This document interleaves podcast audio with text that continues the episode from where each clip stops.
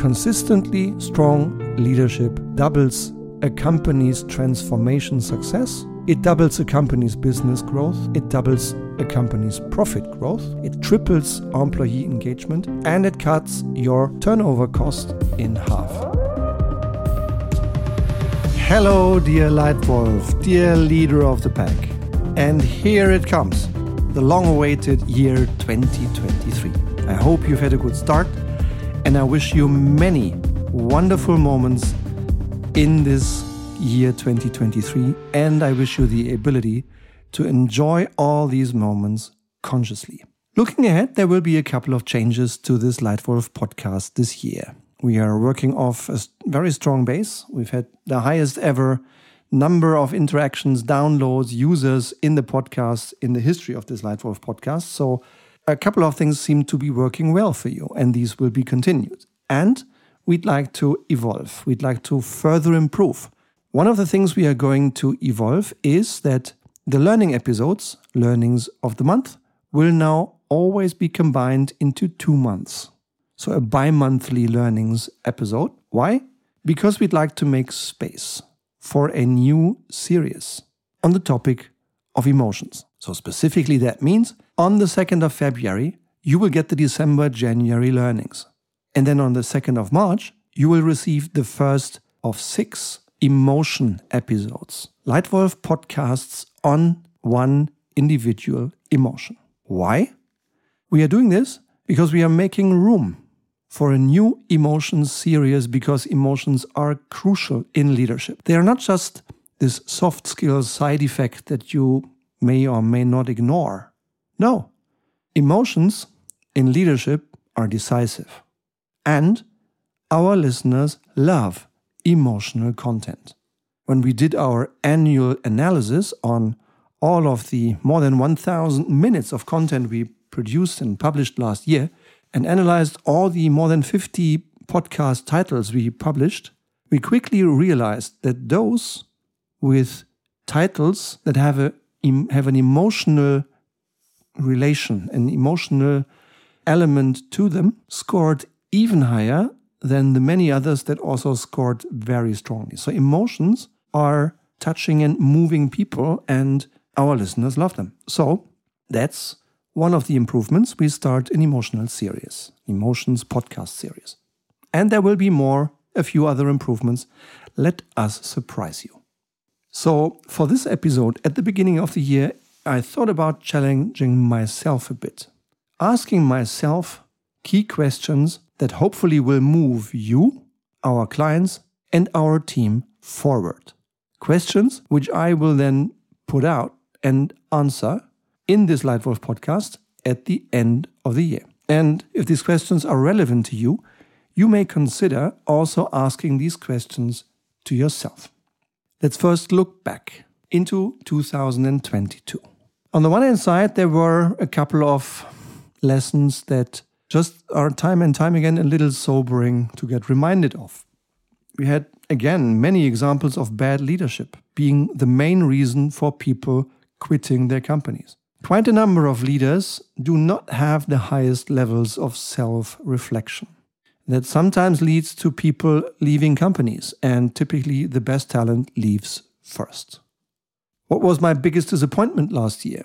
I think my disappointment was to see that there are senior executives, decision makers, who see leadership, business leadership, and people leadership as completely separate topics. And I've also at times experienced that decision makers want to lead well and they want to be well led. They want strong leadership around them.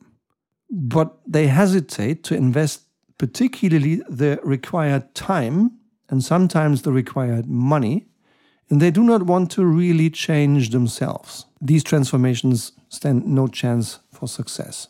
But okay, there are enough companies in this world and in our portfolio who are very different, who see the benefit and who want to transform leadership as well. And in hindsight, what is the positive aspect that I can take away from this experience? I think it's the need to consciously and consistently demonstrate the return on investment of leadership development.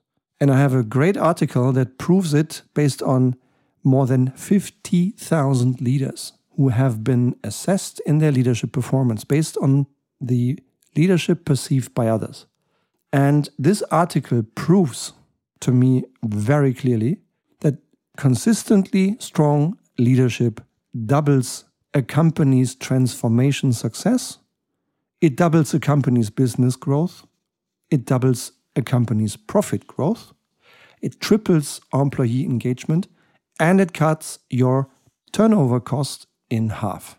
So that's what we are learning from this to just put more emphasis on these straight facts. And on the other hand, I also remember incredibly powerful, emotional key moments in leadership last year.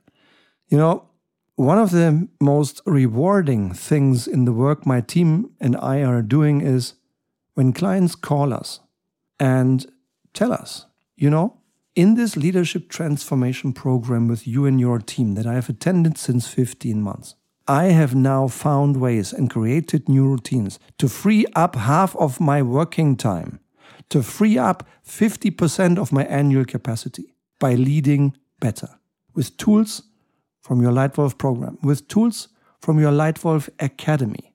And while I do it, while I put these tools into practice, my people are even more motivated than before unquote. Yeah, so hearing a quote like this is just a wonderful moment of joy for my team and for me. Or Lightwolf Academy. Uh, it's growing incredibly fast. Uh, we just the other week had a, a short live demonstration of the videos, the six course contents, the tools, the learning control, the certificates, the live group coaching six times a year across one entire year.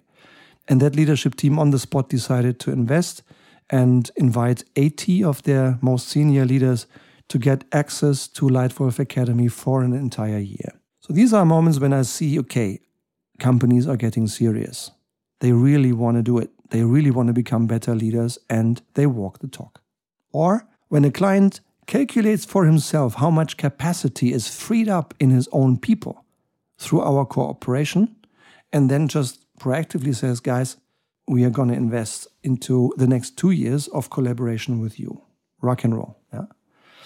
And was there any first time experience in my life during last year? Yes.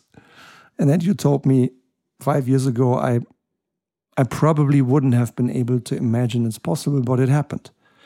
Uh, there is a, a, wonderful gentleman in the country of Nepal, in Kathmandu, who got aware of us via this Lightwolf podcast, got aware of the academy, booked it, attended it, loves it, and now invited us to help take better leadership to his country.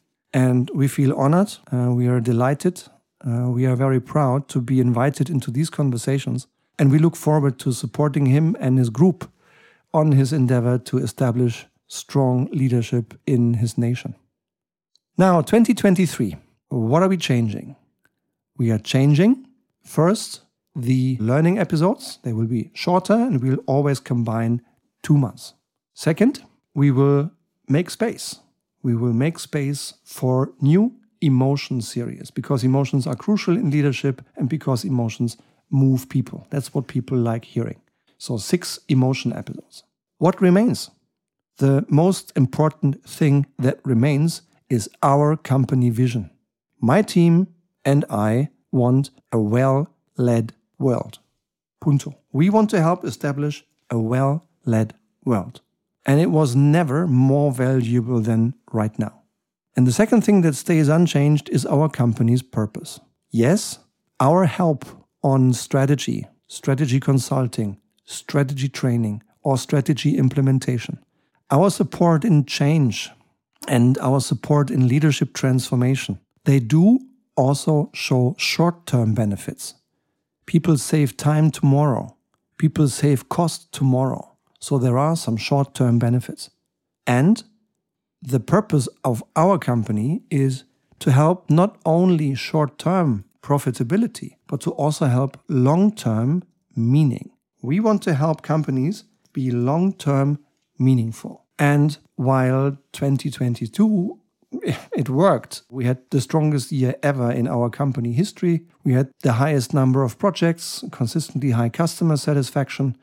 We successfully integrated three new team members into our team.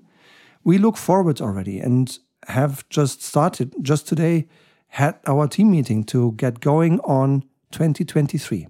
So, what will be our challenges? What will be my biggest challenge in 2023? It's probably all around transformation because I would like to continue reinventing myself so that I support my team, so that I support my clients to the best of my abilities and to the level they deserve.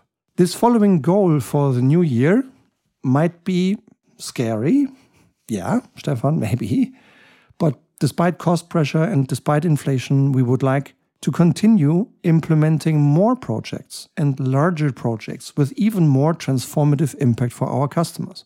And question for 2023 Am I setting my goal too big? Am I overambitious? Am I setting it too conservatively, too low?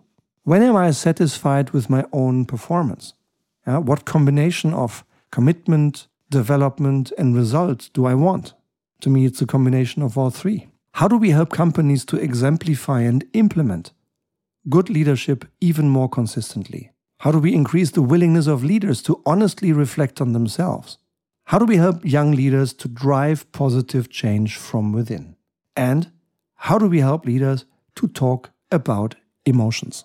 These are some of the guiding questions that I will continuously ask myself throughout 2023. And I'd like you, I invite you to join me. My question for you What will be your biggest challenge in 2023? I look forward to hearing from you and to making this world a little bit better with your support.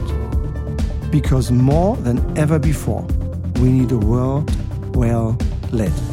Let's create it together. Thank you and see you soon. Your Stefan.